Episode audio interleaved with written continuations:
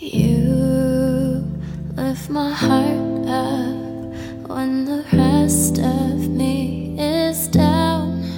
Hello，大家好，欢迎收听本期《行走的背包》，我是你们的老朋友主播大江。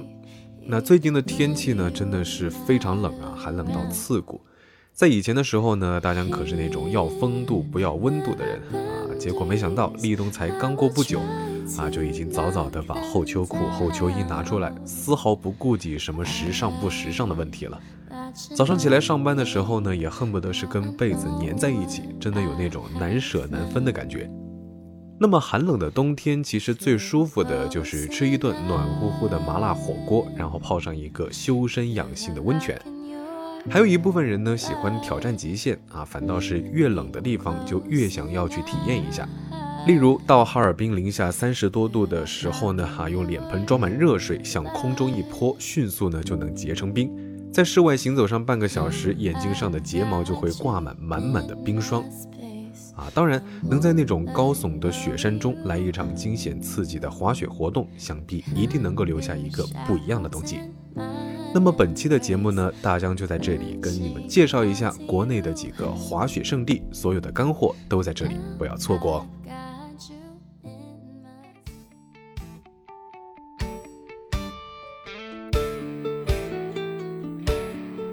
住在国内的小伙伴想要滑雪的话呢，像北美、欧洲真的太远了，而且最近疫情也非常不方便出去，所以去哪儿滑雪是一个问题。那国内的滑雪场非常多啊，不论是考虑距离还是雪质，都是有非常多选择的。中国主要的雪场大致可以分为这么几个区域啊：新疆地区、北京周边、河北崇礼，还有东北地区。剩下很多地方呢，都有一些滑雪场，也有很多旅游体验式的滑雪场。就东北地区来说的话呢，大家可能比较熟悉的就是吉林北大湖、万达长白山、万科松花湖、亚布力长白山天池等等。其中，吉林北大湖每年的积雪期呢，是从十一月开始到第二年的四月份，最深的深度呢可以到达一点五米，而且雪质呢非常的松散。如果一不小心摔了一跤的话呢，屁股也不会非常的痛啊，反倒是像跌进了一团棉花糖中。这里的雪场呢有一个最大的特色啊，那就是既可以滑雪，放眼望去呢又是数不尽的雾凇在眼前可以欣赏，水汽在树顶上凝结，形成白花花的美丽景观啊。建议十二月末左右的时候过去游玩，因为那个时候的天气呢是最好的，气温呢也不会太低，又因为三面环山阻挡啊，所以滑雪场的风力非常小，非常适合展开滑雪等等运动。那其中，它们里面拥有十九条高山雪道、十千米长度越野雪道，以及跳台、单板 U 型草场地、自由式滑雪空中技巧场地、雪上技巧场地等等等等，分为初中高级雪道。第一次滑雪的小伙伴呢，可以在现场请一个专业的滑雪教练啊，由教练带领着你们在魔毯区进行练习，这样呢，可以让你们快速的掌握滑雪的基础技巧，保障你们的安全。那么在初级道滑雪的话呢，首先要掌握控制自己的滑雪速度，啊，达到想停就停的程度，同时也需要掌握初级的转弯技巧，啊，在滑雪的时候呢，一定要注意好循序渐进，千万不能急着啊追求山坡高度，可能刚学会几个三脚猫的功夫就登上中级高级的雪道，这样呢是非常的危险。那大江在这里呢，推荐初学者去 N 六 E 七雪道。啊，这两条道的坡度可以很好的满足初学者的技术水平，雪道的宽度呢，也让初学者有更广的视野，长度呢又可以更好的增加滑雪者的体验。同时呢，雪道景色非常的多变，地形呢也比较多样，但是呢没有难度，可以在练技术的同时又欣赏美丽的景色。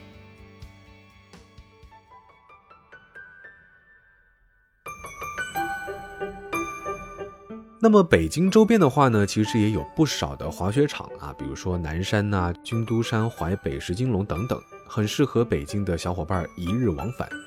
其中南山滑雪场呢，是北京周边雪道最多、样式最丰富的滑雪场。那由于里面拥有中国第一个单板公园，所以许多单板爱好者会在这里齐聚一堂，一决高下。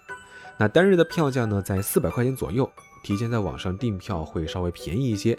门票里面呢，包含雪具、雪杖、雪板、雪鞋，一站式的服务相对来说会轻松一些，不用带着一大堆的行李去。但是注意的是，里面的其他装备是要额外付钱租赁的啊，比如说滑雪服啊、手套啊、头盔啊、眼镜啊等等。所以呢，建议这些啊可以自备。整体来说，还是比较适合有滑雪经验的人来游玩啊，尤其是节假日的话，人比较多，排队呢经常需要占用很多的时间，所以呢比较适合居住在附近啊，当天来回的朋友。想要玩两天以上的人呢，可以选择东北或者是河北的崇礼。那么说到河北的崇礼呢，最推荐的当然就是他们那里的太武滑雪场啊，这里是一个集餐饮、酒吧、住宿、娱乐、购物的小镇。滑完雪的一天呢，是疲惫寒冷，那温泉可以来一个，在零下三十度的室外泡上一个暖乎乎的温泉，想想都非常的刺激，有没有？它作为相对比较新的雪场呢，最大的优势就是在于它拥有亚洲规模最大的初学者区，啊，又有符合国际雪联技术要求的国际赛道，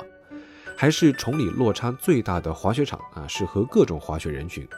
每年呢还会根据季节举办不同风格的主题活动，啊，比如说交响音乐会、山地艺术节、春节嘉年华等等。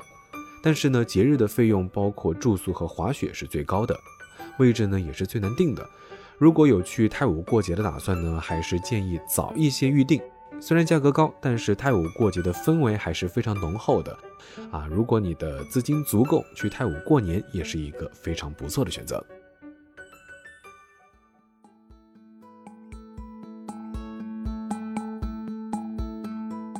那么接下来呢，我们就再来说一说新疆地区。啊，说到我国的大新疆，则要提到数一数二的阿勒泰将军山滑雪场。这里的雪呢，含水量更少，雪质更高，踩在脚下呢，就是像那种踩在沙子上一样的沙沙感，啊，因此相比其他地方滑行的速度会更快，自然条件算是新疆非常好的滑雪场。那里的设施呢也非常的完善，还有不同的项目啊，比如说滑轮胎，它就是坐着一个轮胎从斜坡上面滑下来，啊，有点像小时候玩过的那种滑滑梯的感觉。如果胆子比较小的话呢，最好是两个人一起乘坐一个，这样轮胎的稳定性呢会高一些，不会从高处滑下的过程中打转。啊，还有雪地摩托啊，操作非常的简单，就跟电动车一样。但是呢，要注意的是，给油的时候一定要稳定啊，不然非常容易陷进雪里面出不来。这里的雪道呢长度非常长，顺势而下的感觉是非常的爽。而高级雪道呢，既有技术性又有难度，是滑雪发烧友们的最爱啊，是滑雪者的天堂。从市区到滑雪场呢，只需要两公里，所以交通上是非常的方便。那除了阿勒泰的将军山滑雪场以外呢，新疆还有一个能够媲美阿尔卑斯山的滑雪场啊，那就是处于乌奇里克国家湿地的阿尔泰山野雪公园。里面有营地区、狼窝区、雪猫区、秘密花园区，还有直升机滑雪区，可以供不同水平的雪友选择。啊，这个野雪公园呢，基本上你进去能看到的地方都是白的，啊，随便找个坡就是无痕粉雪。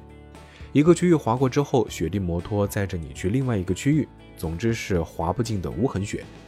啊，当然最关键的票价，虽然比滑雪场稍微贵了一点，但是值啊。因为雪地摩托全天带你滑到爽为止，完全是 VVVIP 服务，而且呢，这里的雪质也是雪场没法比的。个人认为，如果有一定野雪基础的呢，可以选择高山滑雪适应之后，然后去雪猫区域滑。双板如果技术过硬的话呢，可以试一试秘密花园的雪蘑菇。实在技术不过关又想去尝试的话呢，那么营地滑雪是足够可以满足的。关于直升机滑雪的话呢，如果你腰包够鼓的话，当然可以体验一下啊，价钱还是比国外要便宜一些。除了营地滑雪外呢，其他区域都会配导滑啊，导滑都是双板。如果技术过关，导滑不用他救你的话呢，啊，完全可以请他帮你拍一拍照。野雪公园距离市区大概在二十五公里左右啊，但是进山乘坐越野车还需要一个多小时。盘山的道路虽然险恶，但是风景还是非常好看的。雪量特别大的时候呢，道路两侧都是将近两米的雪墙，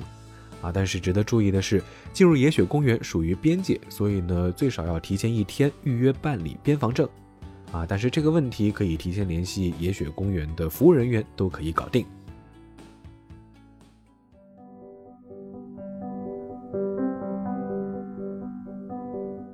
那国内的主要滑雪区域其实差不多就是这四个区域。除此之外，每个地方也有很多不错的地方性雪场啊，比如说四川的西岭雪山滑雪场、湖北的神农架国际滑雪场、玉龙雪山滑雪场等等等等。当然，除了国内的众多滑雪场，去日本滑雪也是一个不错的选择。但是由于近期疫情的原因呢，啊，想去日本滑雪、去国外滑雪的朋友们，可能还是要再等一等。好了，说到这，本期行走的背包就要告一段落了。我是你们的老朋友主播大江。欢迎大家关注我的微博“谦大江”，谦虚的谦，也欢迎大家关注我的抖音，还有微信公众平台，搜索“大江浪浪”就能够找到。二零二零没有多少天了，我们接着浪起来吧！我们下期节目再见喽，拜了个拜。